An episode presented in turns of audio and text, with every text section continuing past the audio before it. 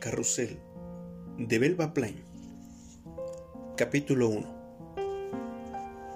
Marzo de 1990 No estaba lista para ir a casa ni para enfrentar a nadie, ni a la niña de 5 años ni a la bebé.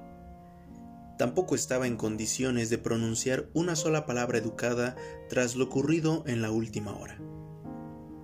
Sally Gray jamás se había sentido tan desdichada, tan insignificante, como en el momento en que se agazapó al volante del auto y huyó de la ciudad. En la primera meseta de la cadena montañosa que se extendía hasta Canadá, habían dispuesto un mirador para los turistas. En ese atardecer grisáceo y airoso estaba desierto, y allí estuvo Sally deteniéndose en su auto. Los pies se extendía Escitia, una vieja ciudad con pequeñas fábricas rodeadas por hileras de casitas nuevas. Más allá de estas, hacia el este, el oeste y el sur, había granjas. Al norte se alzaban las oscuras montañas. Las luces titilaban aquí y allá, pero hacia el lado izquierdo de Sally donde se encontraban las oficinas generales de Grace Foods, la luz creaba una forma amarilla, oblonga y continua, señalando la empresa de alimentos con la que una cuarta parte de la población de la ciudad estaba relacionada de una u otra manera, ya fuesen empleados o parientes de alguien que lo era.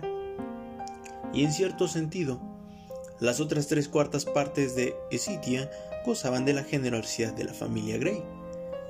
La biblioteca, el hospital, las piscinas de los vecindarios eran donaciones de los Grays. En algún punto de esa masa compacta de luz, en ese preciso momento, Dan trabajaba ante su escritorio, ajeno a todo. Esa noche tendría que saberlo. Y, si era verdad, lo haría pedazos. ¿Usted cree que esas cosas no suceden en familias como la suya? Había dicho la doctora Leslie. Pero a mí no me cabe duda. Alguien ha abusado de su pequeña Tina. Y hablo de un abuso sexual. Sally solo atinó a mirarla con asombro. Aunque no era mayor que la propia Sally, esa mujer de buena fe, de rostro bondadoso y actitud serena, estaba revestida de autoridad, sustentada por la experiencia profesional.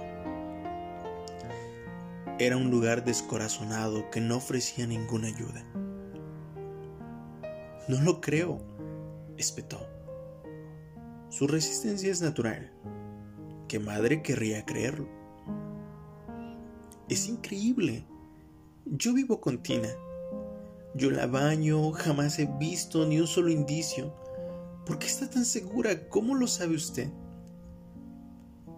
Hay muchas formas de saberlo. Por ejemplo, aquí los niños juegan con muñecas. Mis muñecas son anatómicamente realistas. Observo al pequeño, le hablo y escucho sus monólogos. Está bien, repítame exactamente lo que dice Tina, lo que usted recuerde. La doctora se puso las gafas para leer. Mm, aquí está. Fue durante la consulta antepasada. Cito textual. Te quitas los calzoncitos, después te pones esa cosa. Oh no. Y pones tu boquita en... No. Enseguida tomó la muñeca, la arrojó al otro extremo de la habitación y rompió a llorar. Ah, señora Gray, ¿se siente usted bien? Puedo detenerme si lo desea. La inundó una oleada de terror, sintió un dolor punzante en el pecho y las manos sudorosas. Pero se irguió y afirmó categórica.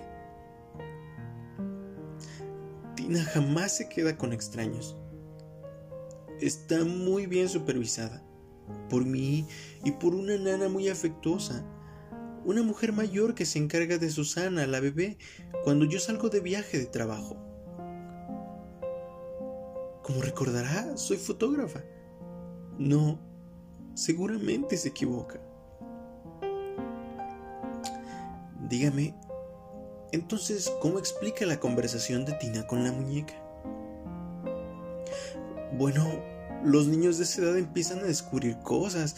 Dios sabe que hay mucho sexo en la televisión. Mm. ¿Cómo ha marchado todo esta última semana? Preguntó la doctora Leslie. Sí, pensó Sally. Volvamos a los hechos, no a las fantasías. Igual. Oscila. A ratos se porta como cualquier niña de 5 años y a ratos no. Cuénteme de los ratos en que no. En el jardín de niños sigue golpeando y mordiendo a los demás. En casa se berrinches y moja la cama. Y pregunta una y otra vez cuándo vamos a devolver a Susana, su hermanita, al hospital. A mi parecer, doctora, esa es la causa del problema. ¿Lo que le dije no le llama la atención? Soy su madre. Estoy segura de que me lo habría contado si alguien le hubiera hecho algo. No necesariamente. En realidad, lo más probable es que no. La sensación de culpabilidad de un niño es imprecisa sabe que algo está mal, aunque no puede explicarlo. Y quizás siente miedo de traicionar a la persona que abusó de ella. Incluso es probable que esa persona le agrade. No es tan sencillo, señora Gray. Sally levantó la mano. Doctora Leslie, respeto sus conocimientos, pero en este caso se equivoca. Por nuestra forma de vida esto es imposible. La gente siempre lo piensa así, a menos que lo vea con sus propios ojos. Todo estaba bien antes de que naciera la bebé. No teníamos conflictos, ninguno. Quisiera que todos los niños del mundo tuvieran un hogar como el nuestro y un padre como Dan. Hemos sido una familia tan feliz y Tina era una niña tan risueña parloteó sin cesar. En ese momento, solo en el auto, al recordar la escena, se convenció de que se había portado como una tonta y que casi había perdido el control. Mañana buscaremos otro médico, pensó. Esta mujer es una alarmista, es descabellado. Lo que decidí, había continuado Sally, es rehusar todo encargo nuevo durante algún tiempo, hasta que Tina vuelva a la normalidad. Pero en el fondo está bien, estoy segura. ¿Dice usted que está bien con todos esos síntomas? Golpear, morder y todo lo que usted me contó. Que no la deja abrazarla, que tiene miedo de que usted salga de la casa. Quise decir que... Bueno, es obvio que no está bien. Por eso la trajimos. Siento que necesita más atención de mi parte hasta que se adapte a su hermanita. Y definitivamente pretendo, señora Gray, está usted cometiendo un grave error. Sally se puso de pie y tomó su abrigo. Dígame entonces, ¿Qué me aconseja? Le sugiero que deje a Tina aquí en tratamiento. Y naturalmente le recomiendo que empiece a analizar con sumo cuidado las circunstancias de la vida de su hija. Señora Gray, ha sido víctima de abuso sexual. Abuso sexual. ¿Cómo podía ser? ¿Quién podría haber cometido semejante barbaridad? ¿El padre de alguna amiga con la que Tina hubiera ido a jugar? ¿Aquel hombre retrasado mental que vieron en una vereda meses antes? Claro que no. La nana era cuidadosa hasta la exageración. No, no era posible. Pero la doctora había sido tan categórica. ¿Cometería un médico semejante error? Por supuesto que sí. Sin embargo, eso no sucede todos los días. Debía recobrar el control. El auto estaba frío y Sally se abrigó el cuello con el gran pañuelo. Arrancó el motor y se dirigió a casa. La carretera estaba bordeada de abetos y cicuitas. Las brechas entre esos muros naturales dejaban ver pilares de piedras de los portalones, interminables caminos de entrada y en raras ocasiones alguna hermosa residencia. En un recodo a mano izquierda se elevaban las imponentes rejas de hierro forjado de Hout Home, la inmensa mansión familiar de los Gray. Dan, el esposo de Sally, había llegado a vivir allí con sus parientes después del accidente de helicóptero en el que murieron sus padres. Más allá de la casa se extendía un área silvestre de 3.000 hectáreas, prístina e inapreciable, que pertenecía a los Grey, pero estaba abierta a todos, siempre que no causaran ningún daño. Así había sido durante generaciones. Los Grey eran una familia extraordinaria. En un claro, algunos kilómetros más adelante, una casa blanca y cuadrada de contraventanas verdes y con la austera sencillez de Nueva Inglaterra era el hogar de Sally.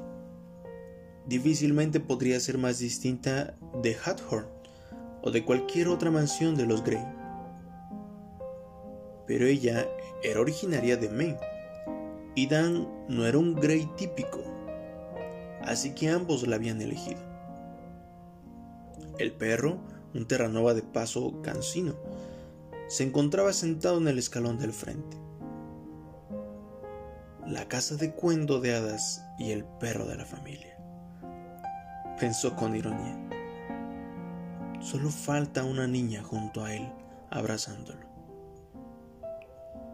De hecho, en ocasiones el perro era la única persona a quien Tina abrazaba. La pequeñita de largas trenzas con listones ya casi nunca era amable ni afectuosa. Cualquier paseo se emprendía con nerviosismo, ya que sus padres nunca estaban seguros de cómo se comportaría. ¿Qué había pasado con la familia del cuento de hadas? ¿Qué le sucedía a la niñita antes encantadora. Tina estaba terminando su cena en la cocina con la señora Dugan, conocida por todos como Nana. Hola, mi amor, le saludó Sally. Oye, el pudín se ve rico. Tina frunció el entrecejo. No, Está muy feo. Cómetelo tú. Me gustaría, pero papá y yo saldremos a cenar. Es el cumpleaños del tío Oliver. Sally besó a Tina en la cabeza. No me beses. No quiero que me des besos. La mirada perpleja de Nana se cruzó con los ojos tristes y afligidos de Sally. Pero a las mamás les gusta besar a sus hijitas. A mí no me importa. Mamá, ¿cuándo van a devolver a Susana al hospital? Ya te dije que los bebés no se devuelven, le respondió Sally. Los bebés son para quererlos. Yo no la quiero. Quiero que la devuelvan mañana. Sally estaba agotada y dejó que Nana se las arreglara con Tina. Ese es todo el problema, volvió a decirse. Celos nada más que celos. Con el tiempo y un poco de ayuda, desaparecerán. pero la doctora se había mostrado tan segura. Fin del capítulo 1.